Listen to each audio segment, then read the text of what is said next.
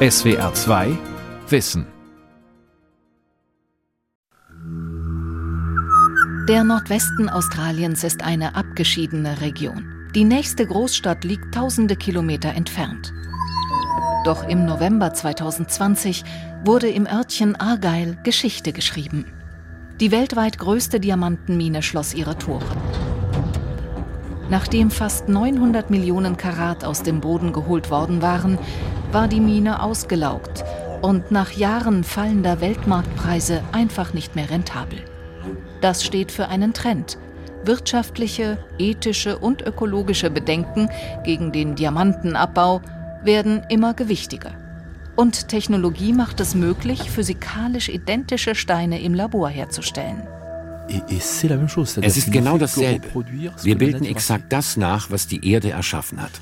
Das menschliche Genie reproduziert die Magie der Natur. Faszination Diamant. Synthetische Steine erobern den Schmuckmarkt von Jan Caron und Tassilo Hummel.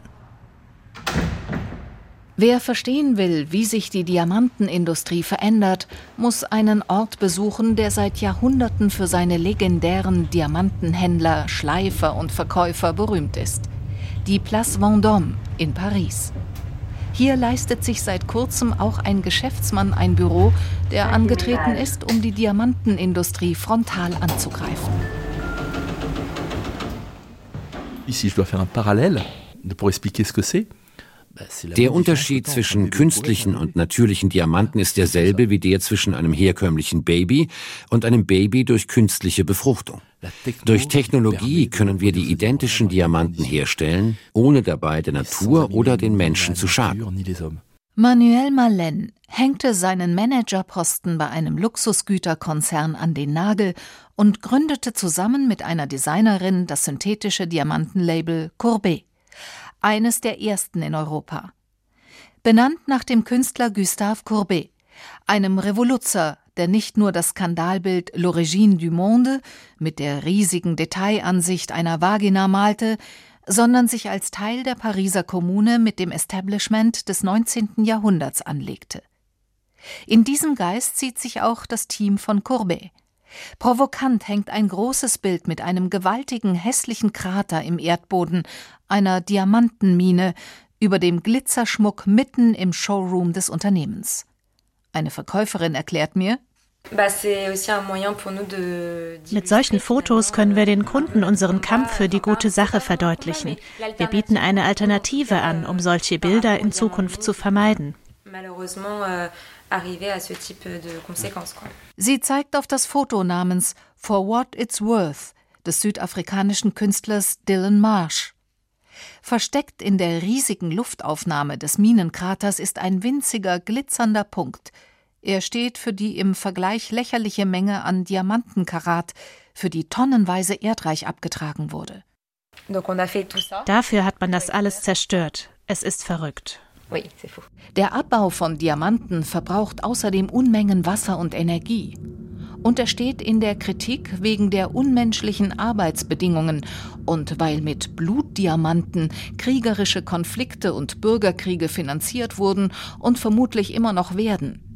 Auch deshalb beschloss Manuel Malen, mit ausnahmslos synthetisch hergestellten Steinen zu handeln. In erster Linie sieht er darin jedoch das unternehmerische Potenzial.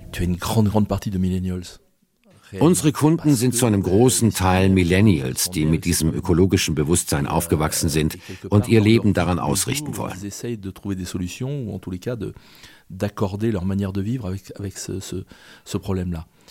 Und Diamanten sind da besonders interessant, weil es ja vor allem Leute aus dieser Generation sind, die heute heiraten. Deshalb umgarnt die Diamantenindustrie die Millennials und macht ihnen verlockende Angebote. Wer sich verlobt oder heiratet, kann sich dank synthetischer Diamanten bei Courbet ein gutes Gewissen dazuschenken und dabei sogar sparen. Globalement, c'est entre deux et trois fois plus cher Es kostet ungefähr zwei bis dreimal so viel, einen Diamanten im Labor herzustellen, als ihn aus einer Mine zu extrahieren. Aber wir können ihn günstiger verkaufen, weil wir keine Zwischenhändler haben. Auch sind wir nicht vom Oligopol der drei großen Minenkonzerne De Beers, Alrosa und Rio Tinto abhängig. Je größer der Diamant ist, desto interessanter ist der Preisunterschied. Bei einem 1-Karat-Stein sind wir um 40 bis 50 Prozent Prozent günstiger. Bei 3 Karat sind wir schon bei 60 bis 65 Prozent. Courbet, aber auch einige weitere Unternehmen und Start-ups, die aktuell auf Labordiamanten setzen, greifen die klassischen Diamantenhersteller zu einem Zeitpunkt an, an dem sie verwundbar erscheinen. In den nächsten zehn Jahren werden voraussichtlich viele Minen das Schicksal der Mine im australischen Argyle teilen und dicht machen. Der weltweit größte Juwelier-Einzelhandel Pandora verkauft seit 2022 in den USA nur noch Diamanten aus dem Labor. Auch Swarovski hat eine eigene Kollektion. In Europa hat der französische Luxusgüterkonzern Louis Vuitton Moet Hennessy begonnen, im großen Maßstab in den Trend zu investieren. Stars wie Drake und Lady Gaga schmücken sich mit den künstlich hergestellten Edelsteinen. Diamanten entstehen unter großem Druck bei mehr als 1000 Grad Celsius im Erdinnersten über Zeiträume von Millionen von Jahren. Unter diesen Bedingungen bilden Kohlenstoffatome die kompakte Gitterstruktur aus, die Diamanten auszeichnen. Damit gehören sie zu den härtesten Stoffen, die es gibt. Manche, besonders edle Diamanten, stammen ursprünglich aus fast 700.000 Metern Tiefe. Vulkanausbrüche bringen sie an die Erdoberfläche. Die meisten Diamanten kommen heute aus Russland, Südafrika, Botswana, dem Kongo und Kanada. Edelsteine faszinieren die Menschheit seit Anbeginn der Zivilisation. Der Ägypterkönigin Kleopatra wird eine Vorliebe für grüne Smaragde nachgesagt. Die alten Römer schätzten besonders die noch heute wertvollsten Steine, die farblos weiß glitzernden Diamanten. Erstmals wurden sie angeblich im 4. Jahrhundert vor Christus in Indien entdeckt, wo Maharaja-Fürsten sie als Talismane genutzt haben sollen. Und auch der Traum mancher Menschen, Diamanten selbst herzustellen, ist uralt. Im Mittelalter versuchten Trickser und Scharlatane Diamanten mittels Alchemie zu gewinnen und scheiterten. Im 20. Jahrhundert gelang die Züchtung von synthetischen Diamanten schließlich dank moderner Technik.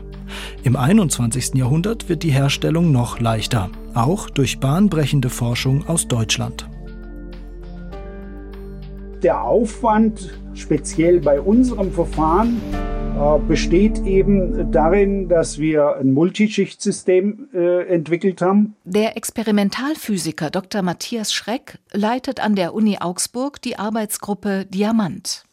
Man nimmt einen Siliziumwafer, man bringt eine Oxidschicht über Laserverdampfen auf, man bringt durch Elektronenstrahlverdampfen dieses Iridiummetall auf, man macht dann einen ersten Schritt, bei dem äh, Diamant erzeugt wird, eben diese Milliarden und Abermilliarden kleinen Kristellchen auf dem Iridium und dann wächst man über Tage und manchmal Wochen quasi den Kristall. Das klingt kompliziert und ist kompliziert. Aber dieses neue chemische Verfahren vereinfacht die Herstellung von Diamanten radikal. Zwar werden in der Industrie seit Jahrzehnten schon künstliche Diamanten benutzt, die wegen ihrer Härte zum Bohren und Fräsen zunehmend aber auch für Computerchips und Messgeräte bestens geeignet sind. Bisher mussten sie jedoch unter den Bedingungen gezüchtet werden, die die natürlichen Vorgänge im Erdinneren nachbilden, also bei bis zu 1500 Grad Celsius und einem 60.000-fachen Atmosphärendruck. Dieser Prozess hat seine Grenzen. Das Problem ist nur, dass diese Hochdrucksynthese bis vor ein paar Jahren quasi Kristalle mit maximal einem Zentimeter Kantenlänge macht. Mittlerweile hat äh, eine russische Firma da noch ein bisschen äh, größere Kristalle gewachsen, so zwei, drei Zentimeter Kantenlänge. Allerdings ist irgendwann da Schluss. Das neue Verfahren der Augsburger Forscher verbraucht dagegen weitaus weniger Energie und führt zu größeren und gleichzeitig auch reineren Steinen. Matthias Schreck und seinem Team gelang es im Jahr 2017, einen 155 Karäter mit 92 mm Durchmesser herzustellen, den damals größten von Menschen gemachten Diamanten überhaupt. Für die industrielle Anwendung ist das ein wichtiger Durchbruch, denn die Diamantenscheiben können in verschiedenen Hightech-Bereichen eingesetzt werden. Ähnliche Forschung wird auch in Freiburg betrieben, wo in einem riesigen Ei, von den Wissenschaftlern des dortigen Fraunhofer Instituts liebevoll Obelix genannt, ebenfalls Diamanten in einer Hitzekammer entstehen. Während das Augsburger Team um Professor Schreck vor allem hochsensible Messgeräte etwa für den Teilchenbeschleuniger CERN entwickelt, erarbeiten die Freiburger Lösungen zum Einsatz von Diamanten in Quantencomputern. So vielfältig sind die Edelsteine wegen ihrer Härte, aber auch ihren Wärmeleitfähigkeiten einsetzbar. Doch dieselbe Technologie erlaubt es inzwischen auch Schmuckherstellern, im Labor astreine Diamanten herzustellen, ohne dafür Mensch und Natur ausbeuten zu müssen. Das ist natürlich schon ein, ein, moralischer Aspekt und der spricht natürlich wiederum auch für Schmuck aus synthetischen Diamanten. Äh, wo man äh, die Herkunft exakt kontrollieren kann, wo man auch sicher sagen kann, dann, dass da keine Kinderarbeit oder irgendwelche Ausbeutungen damit verbunden sind. Und beim Schürfen von Diamant in diesen Minen, äh, dieser Eingriff in die Natur, da kann man sicherlich auf Seiten der Diamantsynthese in Zukunft vermehrt äh, Strom aus äh, regenerierbaren Quellen verwenden und dann kriegen diese Diamanten natürlich umweltmäßig ein sehr gutes Zeugnis ausgestellt. Damit nennt der Augsburger Physiker die besten Verkaufsargumente für synthetische Diamanten. Anders als Zirkonia oder Mussanite, die zwar täuschend echt nach Diamanten aussehen, aber keine sind, sind Labordiamanten echte Diamanten. Sie haben dieselbe Kohlenstoffgitterstruktur und dieselben physischen und chemischen Eigenschaften wie natürlich gewachsene Diamanten. Die Diamantenindustrie ist anderer Meinung. Künstliche Diamanten sind ein Industrieprodukt. Das kann man mit einem iPhone vergleichen. Sie schenken ihrer Freundin doch auch kein iPhone zur Verlobung. Wenn Sie einen Diamantenschmuck als Zeichen der Liebe verschenken wollen, dann werden Sie sich für den natürlichen Diamanten entscheiden. Nur der ist einzigartig, ungewöhnlich und beinhaltet eine Story. Edan Golan ist ein israelischer Diamantenexperte, der die Industrie seit 20 Jahren beobachtet und berät.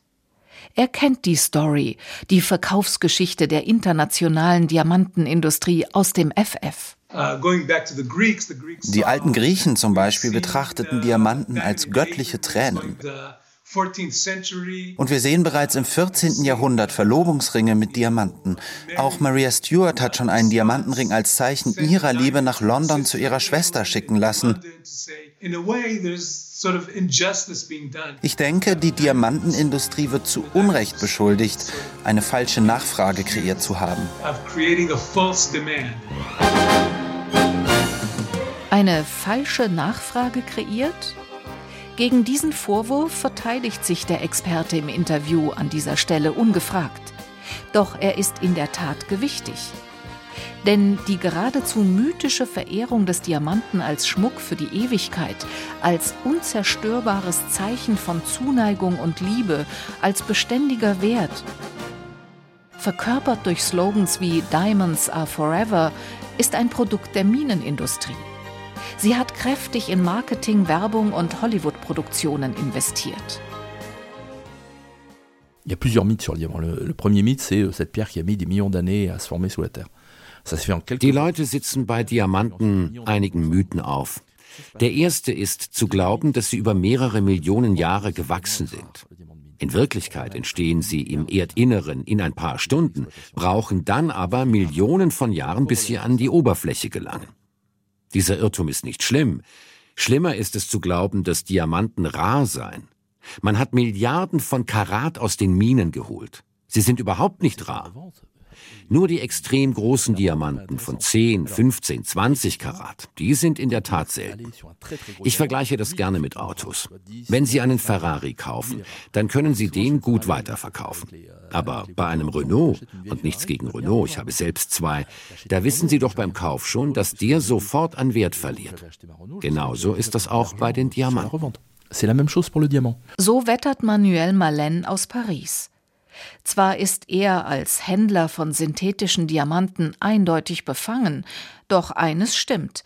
Der Wert von Diamanten liegt im Mythos, der seit jeher um sie herum gestrickt wird. Nach ihrer Entdeckung im vierten Jahrhundert waren Diamanten ausgesprochen selten. Doch das änderte sich im 19. Jahrhundert, als in Südafrika riesige Vorkommen der Edelsteine auf dem Grundstück zweier Bauernbrüder gefunden wurden, den De Beers. Diese gaben dem De Beers-Konzern seinen Namen, gingen ansonsten aber leer aus. Die britische Kolonialregierung zwang die beiden burischen Bauern zum Verkauf an einen Briten namens Cecil Rhodes. Der wurde so mächtig, dass zwischendurch ein ganzes Land nach ihm benannt wurde, Rhodesien, heute Simbabwe. Der Konzern kaufte nach und nach so gut wie jede Mine in Afrika und später auch auf anderen Kontinenten. Er wurde zum Monopolisten und ist noch einer der mächtigsten Diamantenförderer der Welt. De Beers schuf früh ein System aus maximaler Intransparenz und künstlicher Verknappung.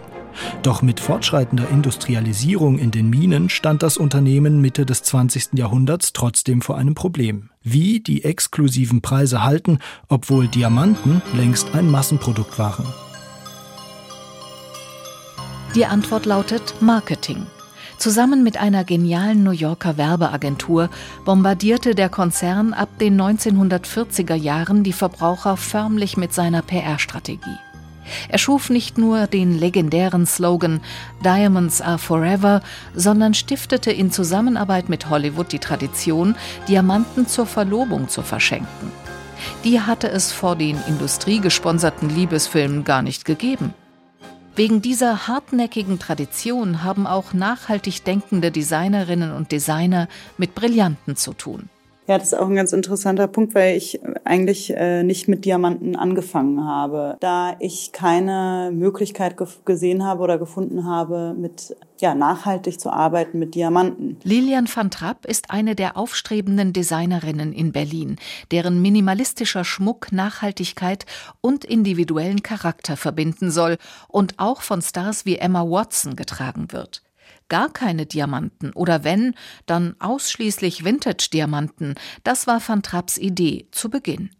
Doch das Erbe von De Beers war stärker. Letztlich war es dann natürlich so, dass der, der Verlobungsring besteht zumeist aus, aus einem Diamanten und die Nachfrage nach Diamanten ist und bleibt einfach sehr äh, aktuell. Der Diamant ist gefragt wie, wie eh und je. Dann äh, sieht man sich natürlich auch als Unternehmen irgendwann gezwungen, dafür eine Lösung zu finden. Also hat sich die Designerin in Antwerpen, Europas Diamantenhauptstadt, nach ethisch sauberen Vintage-Steinen umgesehen. Und äh, eigentlich war es so, dass äh, die die meisten dieser Männer mich eigentlich ja, belächelt haben und äh, gesagt haben, ich, wir verstehen überhaupt nicht Nachhaltigkeit, Pff, was ist das überhaupt und wieso wollen sie das so machen? Und hier sehen Sie doch äh, wunderbar, Sie können alles bestellen, alles haben, äh, von der Stange, frisch äh, irgendwie aus sonst wo. Und übrigens, wir, wir setzen Ihnen da auch einen Stempel drauf, wenn Sie wollen, äh, dass die nachhaltig sind. Ne? Und das war natürlich dann erstmal sehr ernüchternd. Ne? Und dann war mir aber auch klar,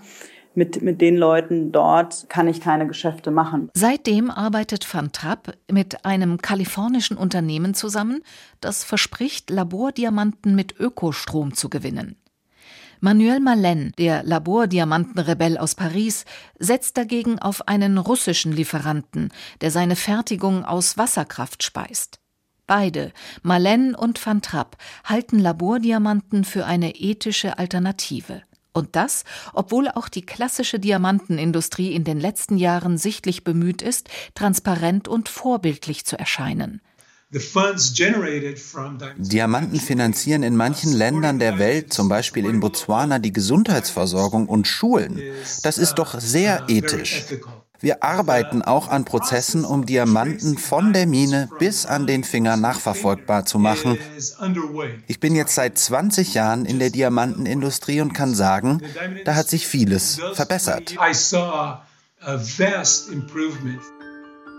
In dieser Zeitspanne hat sich in der Tat einiges geändert, auf massiven öffentlichen Druck. Ende der 90er Jahre entbrannte eine öffentliche Diskussion um sogenannte Blutdiamanten aus afrikanischen Minen. An ihnen haftete der Makel der Kinderarbeit, des Schmuggels und der Finanzierung von Bürgerkriegen. Diese Diskussion führte schlussendlich zu den Vereinbarungen des Kimberley-Prozesses. Darin verpflichten sich Minenkonzerne und Staaten, keine geschmuggelten Diamanten in Umlauf zu bringen. Heute erkennen Organisationen wie die UNO an, dass der Handel mit Blutdiamanten damit tatsächlich wirkungsvoll unterbunden werden kann. Transparenz sieht jedoch anders aus, findet die Berliner Designerin Lilian van Trapp. Wer kontrolliert das? Ja, die einzige Möglichkeit wäre zu sagen, man hat eine Diamantenmine, aus der man die Diamanten bezieht. Die werden direkt vor Ort geschliffen und äh, direkt von dort nur transportiert. Ja, aber genau sowas gibt es halt auch de facto nicht, weil die weiterverarbeiteten Schmuckgewerbe, äh, die beziehen ja ihre Diamanten von Händlern und die beziehen es halt. Das ist auch ein, ein Markt. Einer der besten Kenner dieses Marktes in Deutschland, in dem es viel um Tradition, Verschwiegenheit, aber auch schwer zu erwerbende Expertise geht, ist Wolfgang Schmauch. Er ist Juwelier und einer der Vorstände der deutschen Diamantenbörse in Ida Oberstein.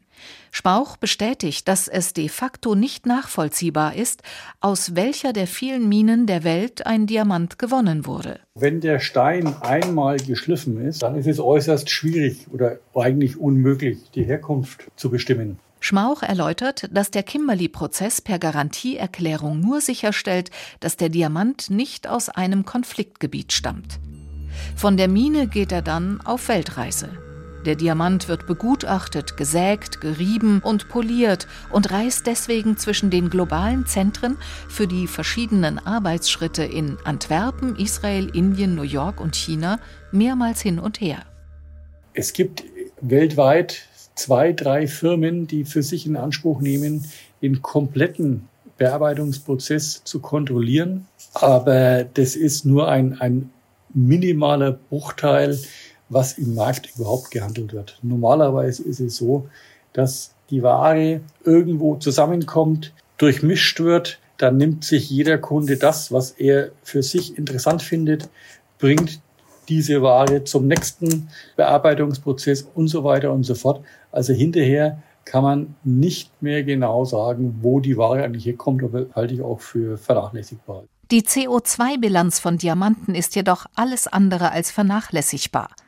Statistiken zeigen zudem, dass jedes Jahr fast 400 Millionen Tonnen Erde abgegraben, 300 Millionen Liter Wasser verbraucht, fast 8 Millionen Kilogramm verschmutzte Luft und Giftgase emittiert und mehr als 7 Millionen Kilogramm Kohlendioxid verbraucht werden.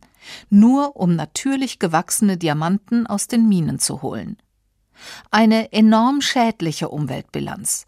Der Pariser Labordiamantenhändler Malen sagt, er habe für seine Diamanten eine umfangreiche CO2-Bilanz erstellt.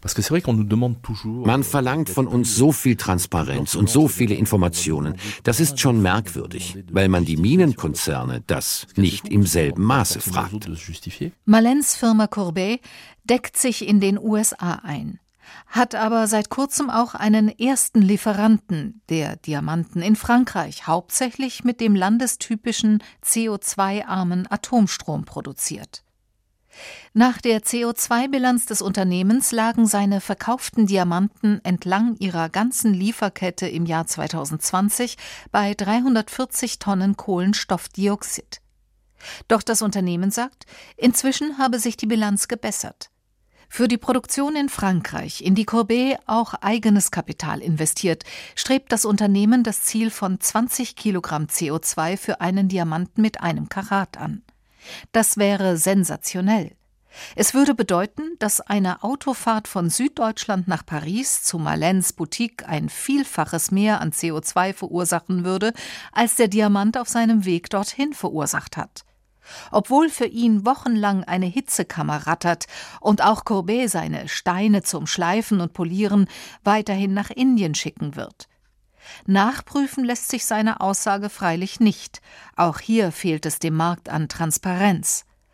Eine viel zitierte Studie beziffert die CO2-Bilanz von synthetischen Diamanten dagegen auf über 500 Kilo CO2 pro Karat. Greenwashing äh, wirklich noch ein Nöcher. Da muss man einfach aufklären und sagen, ein synthetischer Diamant ist nicht nachhaltig. Die Designerin Lilian van Trapp sieht auch die Labordiamanten kritisch. Also es ist zum einen natürlich besser, dass kein Raubbau an der Natur dafür bezweckt wird, ja, dass dafür keine Ecosystems weichen müssen. Aber nichtsdestotrotz, diese Labore verbrauchen unfassbar viel Energie, um einen solchen Diamant zu erstellen. Ja. Die meisten synthetischen Diamanten dürften heute noch keine besonders gute Umweltbilanz vorweisen. Aber anders als bei den Minen besteht hier wenigstens die Chance auf eine wirklich nachhaltige Produktion. Die mit Abstand beste Lösung, so die Designerin, ist jedoch, beides zu vermeiden und für neuen Schmuck bereits bestehende Diamanten zu benutzen. Was spricht also gegen synthetische Diamanten? Am ehesten das enorme Preisrisiko. Zwar sagen Anbieter wie Manuel Malen von Courbet in Paris, seine Preise seien viel transparenter als jene der Steine aus Minen, Schließlich seien die Herstellungskosten von Labordiamanten bezifferbar und es gebe keine Zwischenhändler. Doch Mittlerweile sind Tendenzen zu erkennen, dass der Markt regelrecht überschwemmt wird. Und wir haben jetzt heute schon bei der Preisentwicklung Veränderungen von 50 Prozent und mehr zum natürlichen Diamant. Noch einmal ein paar Jahre drauf und synthetischer Diamant ist wirklich nur ein, ein Billigprodukt. Warnt Wolfgang Schmauch von der Diamantenbörse Ida Oberstein. Man könne jetzt schon sehen, wie die Produktionskosten sinken und die Preise für synthetische Diamanten purzeln. Bei der industriellen Herstellung von Rubinen, die es schon länger gibt, sei das genauso gelaufen. In dem Moment, wo es praktisch äh, in Massenerzeugung gegangen ist, dann ist es von den Preisen her runtergegangen. Synthetische Diamanten sind nur halb so teuer wie die aus Minen gewonnenen Verwandten. Ihr Preis wird weiter sinken, davon ist auszugehen. Diese Entwicklung wird seit neuestem auch von einem unerwarteten Verbündeten befeuert. Der De Beers-Konzern hat angekündigt, dass er mit einem Millioneninvestment ins Labordiamantengeschäft einsteigen will doch nicht aus Gründen der Nachhaltigkeit oder um Menschenrechte zu gewährleisten, sondern eher im Gegenteil. Der Diamantenriese will die Produktion ankurbeln und die Preise damit aggressiv drücken. Das Kalkül? Die Kundinnen und Kunden sollen Labordiamanten als billige Kopien, als Ramschware wahrnehmen und nur in den natürlichen Diamanten das einzig wahre Wunder der Natur sehen. SWR 2 Wissen. Faszination Diamant von Tassilo Hummel und Jan Caron. Sprecherin Birgit Klaus. Redaktion Sonja Striegel. Ein aktualisierter Beitrag aus dem Jahr 2021. SWR 2 Wissen. Manuskripte und weiterführende Informationen zu unserem Podcast und den einzelnen Folgen gibt es unter swr2wissen.de.